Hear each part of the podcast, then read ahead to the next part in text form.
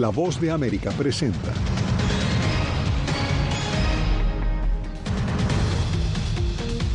El secretario de Estado viaja a Beijing con la meta de que la relación entre China y Estados Unidos no escale a un conflicto abierto.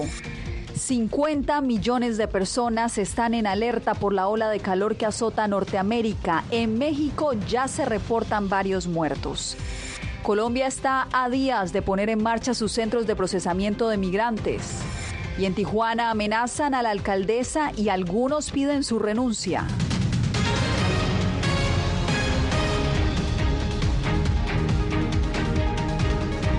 Desde Washington los saludo, soy Yasmín López, bienvenidos. El secretario de Estado Anthony Blinken emprende este viernes un viaje a Beijing, en un momento en que las relaciones entre Estados Unidos y China están en su punto más bajo. Celia Mendoza nos acompaña desde el Departamento de Estado. Celia, entiendo que en este momento las expectativas son bajas, pero lo que prima es la de evitar un conflicto abierto. Cuéntanos. Yasmín, el secretario de Estado Anthony Blinken ha sido claro acerca de la importancia de restablecer la comunicación entre ambos países después de varios meses en donde se ha visto una creciente tensión. Al mismo tiempo, se espera que puedan dialogar en temas de común acuerdo, entre ellos la economía, la seguridad y desde luego la lucha contra el narcotráfico, en específico el tráfico de fentanilo. Establecer canales de comunicación para manejar responsablemente la competencia con China será el objetivo del líder de la diplomacia estadounidense. Incluyendo la discusión de desafíos, abordando percepciones erróneas y evitando errores de cálculo. Blinken llegará a China mientras un grupo de legisladores republicanos exigen respuestas sobre las investigaciones referentes al sobrevuelo de un globo chino en febrero que el gobierno de Biden catalogó como espía y que de hecho hizo posponer el viaje inicial del secretario de Estado a Beijing. El encuentro entre las dos potencias será monitoreado por gobiernos de todo el mundo, desde Rusia hasta los países del Indo-Pacífico. Todos miraremos con interés, preocupación y algo de optimismo. El primer ministro de Singapur, reunido con Blinken este viernes, abogó por evitar las altas expectativas. El viaje es imprescindible, pero no es suficiente. El gobierno chino, por su parte, marcó su postura. Estados Unidos debería renunciar a la ilusión de tratar con China desde una posición de fuerza. China y Estados Unidos deben desarrollar sus relaciones sobre la base del respeto mutuo y la igualdad. Blinken será el funcionario estadounidense de más alto rango en visitar China desde que Joe Biden asumió la presidencia. Previo al inicio del viaje de Blinken, el cofundador de Microsoft, Bill Gates, se reunió con el presidente chino. Xi Jinping se mostró abierto a la cooperación entre Estados Unidos y China. Se espera que en las próximas semanas también la secretaria del Tesoro, Janet Yellen, pueda visitar ese país. Celia, gracias por el reporte. Una serie de eventos climáticos tiene en alerta a millones de personas en el sureste de Estados Unidos, mientras en México varios estados soportan una intensa ola de calor con temperaturas superiores a los 40 grados centígrados. Paula Díaz, hoy nos despertamos con la noticia de la devastación que dejaron varios tornados en diferentes estados, pero también de la ola de calor que vive el norte. ¿De qué magnitud son estos eventos climáticos? Yasmin, varios fenómenos climáticos afectan el norte del continente. Las autoridades reportaron al menos 16 tornados en cuatro estados estadounidenses que dejaron cuatro muertos, decenas de heridos y más de 52 millones de personas en alerta por tormentas severas. Al mismo tiempo, en México se vive una intensa ola de calor debido al fenómeno del niño. Los tornados que golpearon a Texas y Florida este jueves dejaron al menos cuatro muertos y este viernes más de 52 millones de personas continúan en alerta por posibles tormentas severas. Perrington, en el norte de Texas, fue la localidad más golpeada. Allí murieron tres personas y decenas resultaron heridas. En el extremo noreste de Florida, una persona murió cuando un árbol derribado por el tornado cayó sobre su casa. El Servicio Meteorológico de México indicó que seguirán las altas temperaturas hasta el lunes 19 de junio, con el termómetro superando los 40 grados centígrados en varios estados del norte y centro del país. Tener 32 grados como los que estamos ahorita es bastante, porque nosotros estamos acostumbrados a 17, 18 grados. La vicepresidenta Kamala Harris habló en Denver, Colorado, de la inversión de la administración Biden para combatir la crisis climática y crear una economía de energía limpia. Durante su alocución, reconoció el trabajo de los estudiantes para crear planes estratégicos en esta crisis. De cara a una crisis global, ellos tomaron acción. El gobierno de Puerto Rico solicitó la activación de generadores de electricidad provisionales para apoyar la red eléctrica de la isla y con esto, y con esto evitar apagones ante la ola de calor que también se registra en esa isla. Yasmín, regreso contigo. Gracias, Paula. Y Texas aprobó una ley que permite judicializar como homicidas a los productores y traficantes de fentanilo. Laura Sepúlveda nos da detalles de esta medida que busca contrarrestar el expendio de este opioide, uno de los principales contribuyentes a la sobredosis en Estados Unidos. A delito grave de tercer grado podría llegar la acusación por tráfico de drogas en Texas, según una ley recientemente aprobada. Cualquier persona que provoque una muerte mediante la fabricación o distribución ilegal de fentanilo puede ser procesada por asesinato en el estado de Texas. Y es que, como explica la doctora Rebecca Trotsky Sear, coordinadora de un programa de opioides del Centro Médico de Los Ángeles, es una droga de alta peligrosidad que ha sido encontrada como adulterante en otras sustancias. Vemos a muchas personas que ingresan a nuestro hospital con sobredosis de opioides, lo que significa que no respiran y están inconscientes. Nos dicen que sin saber que estaban usando opioides, pensaron que estaban usando otras drogas, como las metanfetaminas. Aunque la peligrosidad de la sustancia ha sido clara y reconocida por políticos que avanzaron el proyecto para ahora convertirlo en ley, la iniciativa contó con oposición. El legislador demócrata Jing fundamentó así su objeción. Estados Unidos se ha convertido en el país con mayor encarcelamiento en todo el mundo y en términos de población per cápita somos el quinto país con mayor número de personas encarceladas por población.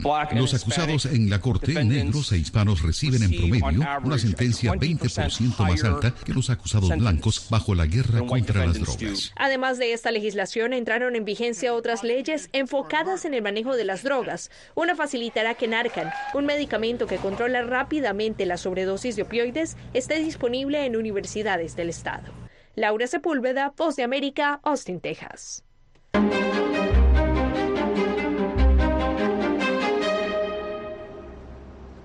Ampliar las vías legales para migrar de manera segura y regular a Estados Unidos es el objetivo de los centros de procesamiento migratorios. Guatemala ya emprendió un plan piloto, Colombia lo inicia el lunes y Costa Rica se acaba de unir al plan. Jair Díaz nos cuenta cómo lo adelanta Bogotá.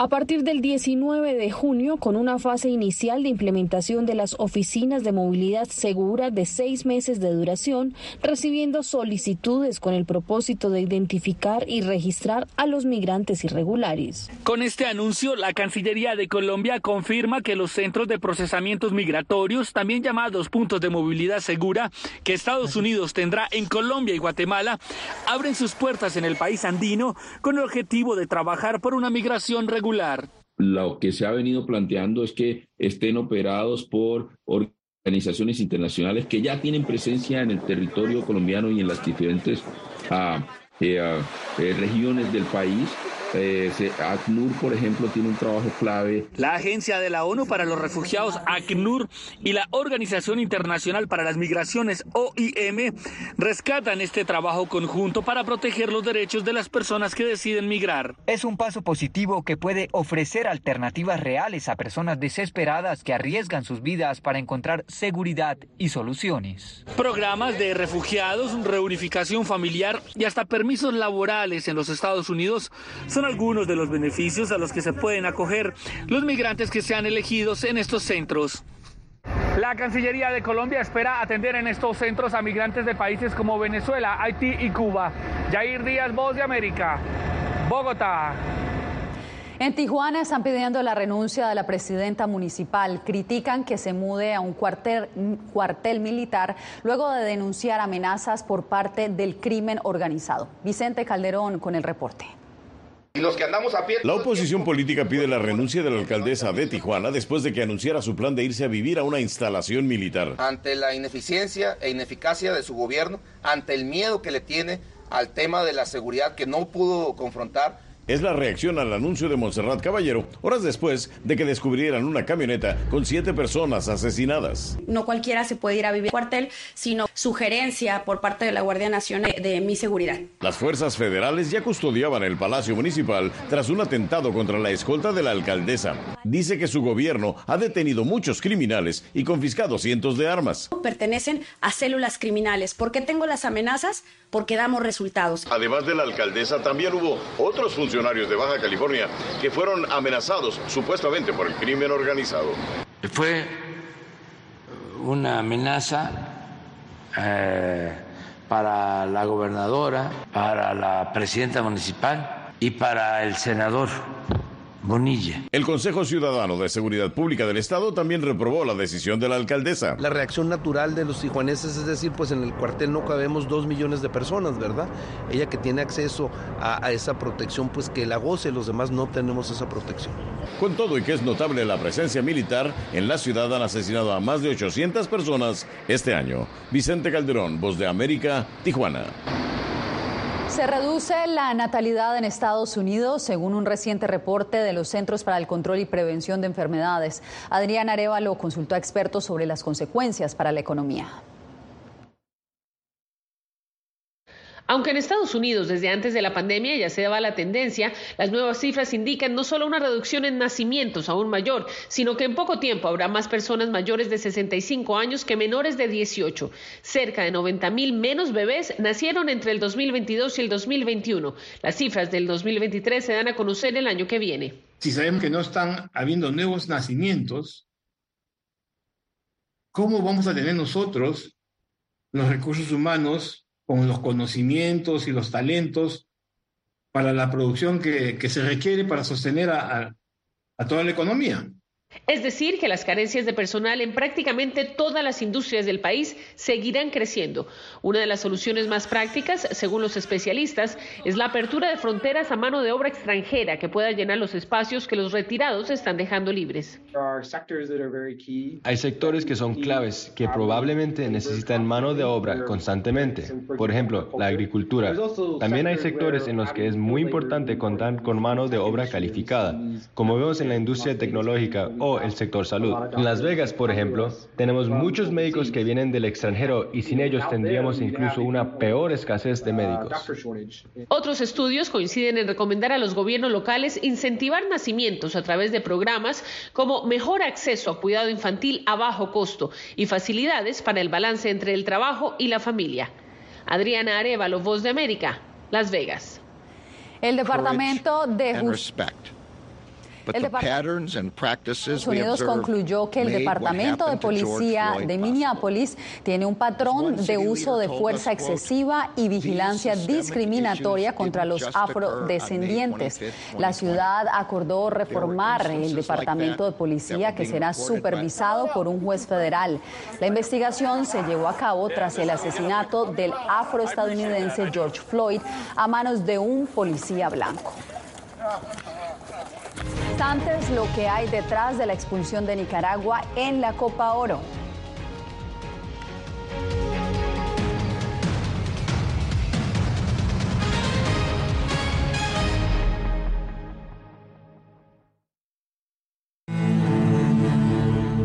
I shoot uh, like six or eight feature films, like executive producer, like producer. And uh, I work with uh, Netflix, with Bollywood, with Hollywood, and now I don't have anything. Ucranianos en las Américas. Renacer en Panamá. Una producción especial de La Voz de América. Disponible en todas nuestras plataformas. Puertorriqueños somos unos animales raros porque tenemos esta ciudadanía americana. Llegamos a Estados Unidos y nos damos cuenta que somos diferentes. Sí, tenemos un pasaporte americano, pero nuestra idiosincrasia no lo es. Si queremos hacer un mejor Puerto Rico, que es lo que buscamos nosotros, tenemos que ganarnos el respeto y la confianza de todos los sectores del país.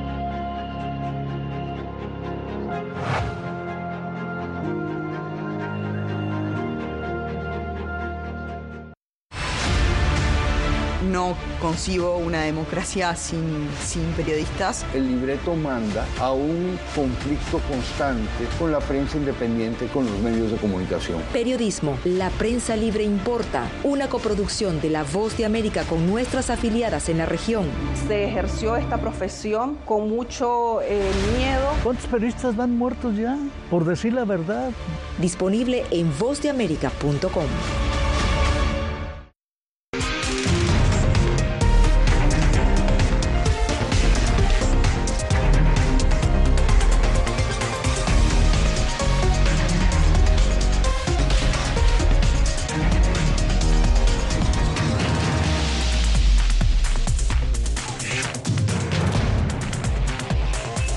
Venezuela 360, cada semana por La Voz de América.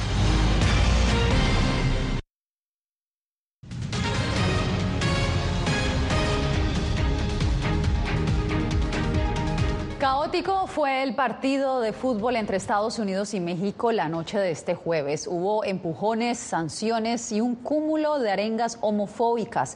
La selección estadounidense se impuso 3-0 frente a una multitud de 65 mil espectadores en el Allianz Stadium de, de Las Vegas. Jugadores de ambos equipos recibieron un total de 13 tarjetas, incluyendo cuatro tarjetas rojas. Y al minuto 90, cuando faltaban por jugarse 12 minutos, adicionales, el árbitro decidió poner fin al encuentro debido a los cánticos homofóbicos. Y seguimos con más balompié porque Nicaragua quedó excluida de la Copa Oro 2023 y la decisión ha causado revuelo. Donaldo Hernández tiene los detalles. En un emotivo mensaje, la Selección Nacional de Fútbol de Nicaragua lamentó la decisión de la Confederación de Norteamérica, Centroamérica y Caribe de Fútbol de expulsar al equipo de la Copa de Oro. Somos 6 millones que hoy han perdido una ilusión, un sueño. Nosotros estamos eh, de cierta manera dolidos porque es algo que, que nos ha costado. Y esperemos que, que todo se solucione es una sanción a la Federación de Fútbol de Nicaragua, que violó el reglamento de la FIFA y la CONCACAF al alinear a un jugador inelegible durante ocho partidos oficiales.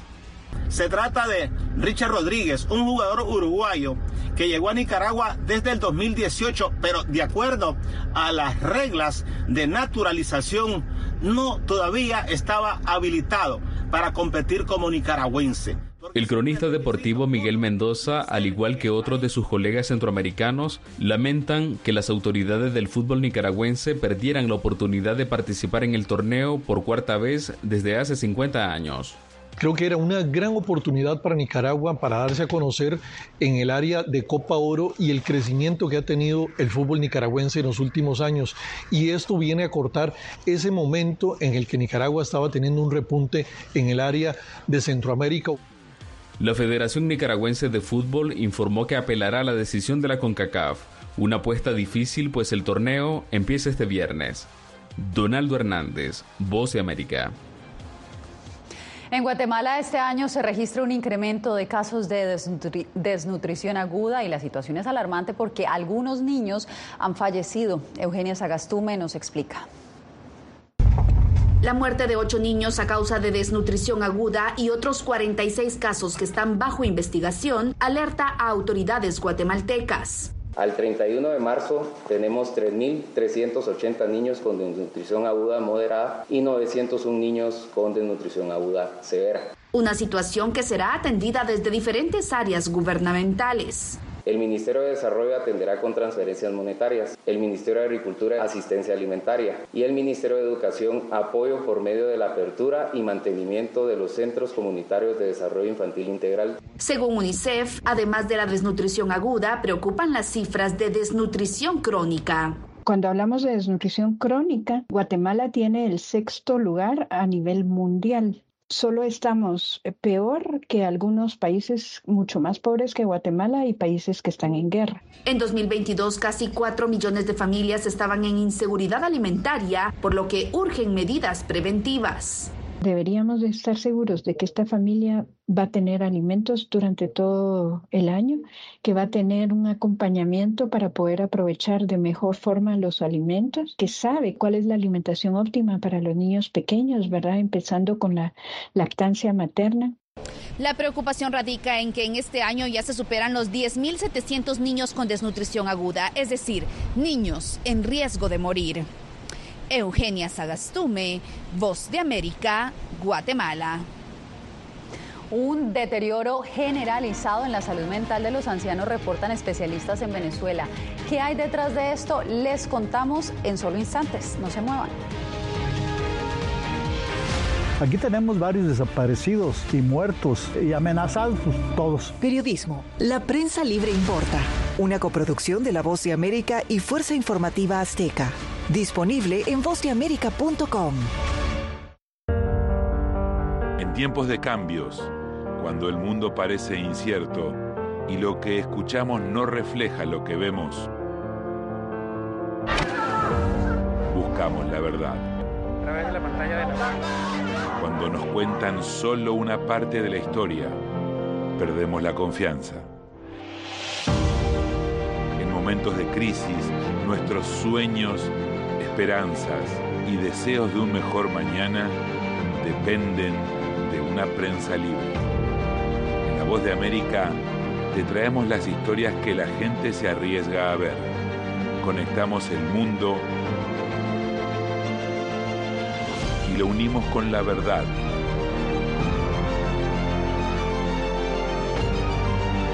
En La Voz de América te presentamos el panorama completo.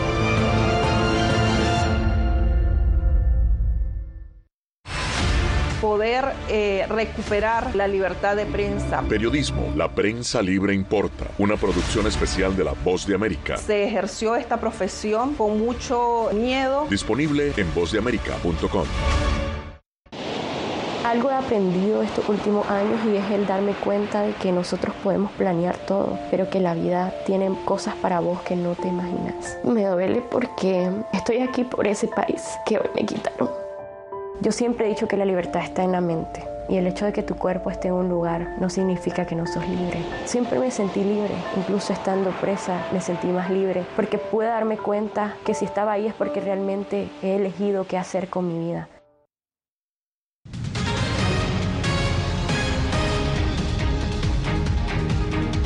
El Papa Francisco abandonó este viernes el hospital de Roma, donde permaneció durante nueve días tras una cirugía abdominal para reparar una hernia.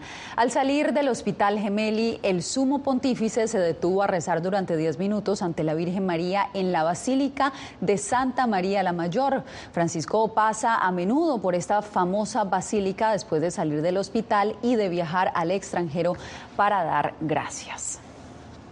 Ancianos en Venezuela sufren de deterioro emocional por la crisis económica y el aislamiento en el que permanecen y que termina afectando su salud mental. Adriana Núñez Rabascal nos da los pormenores.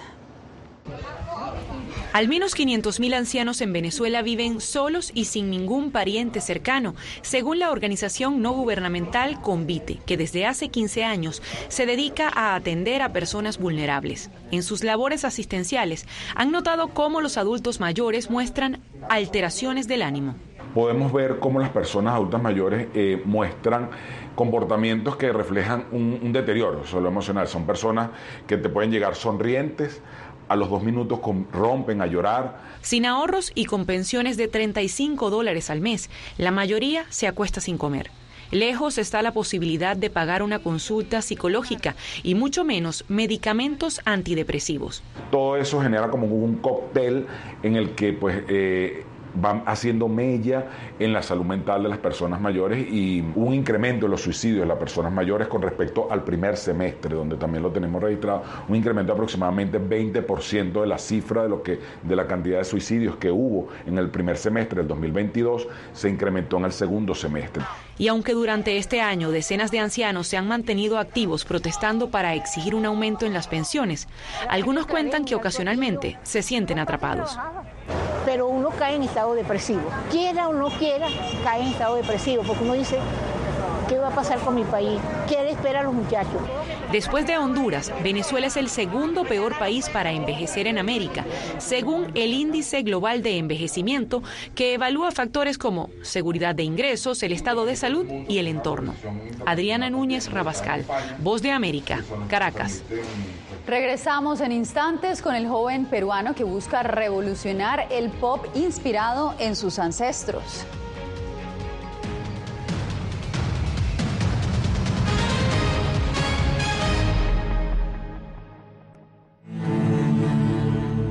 I shoot uh, like six or eight feature films, like executive producer, like producer. And uh, I work with uh, Netflix, with Bollywood, with Hollywood. And now I don't have anything. Ucranianos en las Américas. Renacer en Panamá. Una producción especial de La Voz de América. Disponible en todas nuestras plataformas. puertorriqueños somos unos animales raros porque tenemos esta ciudadanía americana. Llegamos a Estados Unidos y nos damos cuenta que somos diferentes. Sí, tenemos un pasaporte americano, pero nuestra idiosincrasia no lo es. Si queremos hacer un mejor Puerto Rico, que es lo que buscamos nosotros, tenemos que ganarnos el respeto y la confianza de todos los sectores del país.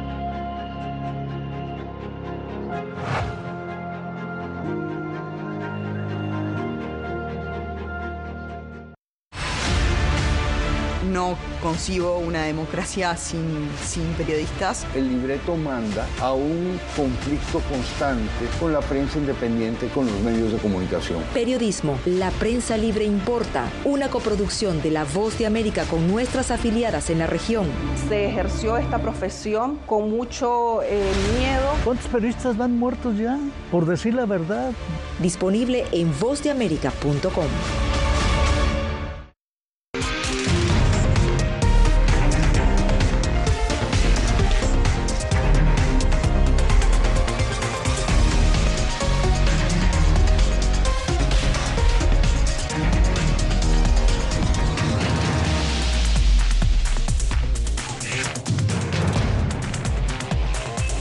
Venezuela 360, cada semana por La Voz de América.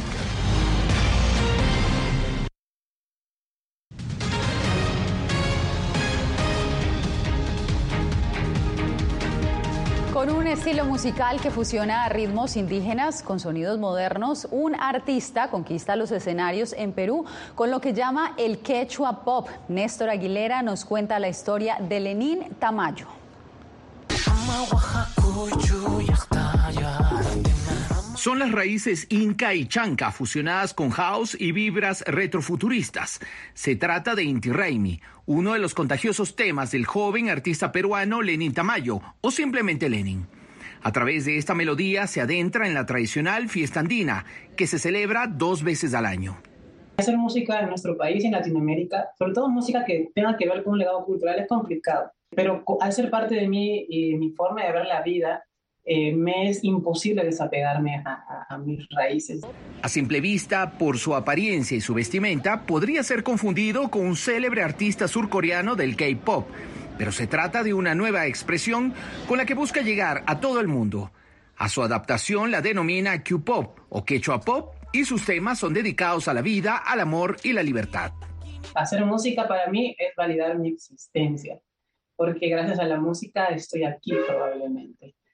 Su mensaje para los jóvenes latinoamericanos es disfrutar la vida de forma sana, pero también trascender.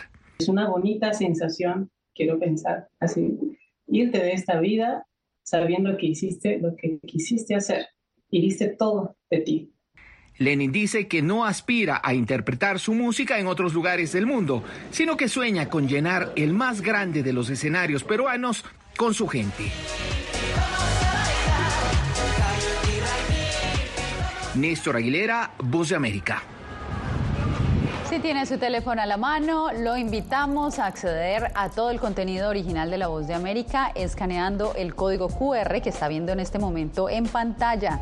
Desde allí lo guiaremos a descargar nuestra aplicación Boa Plus. Allí podrá ver no solo nuestras noticias, también las series especiales y los documentales exclusivos producidos por La Voz de América. Llegó la temporada de graduaciones en Estados Unidos y un grupo especial se graduó con honores. La Universidad de Maryland en Baltimore preparó una ceremonia exclusivamente para exaltar a varios perritos dedicados a consolar pacientes, guiar invidentes y asistir a personas necesitadas.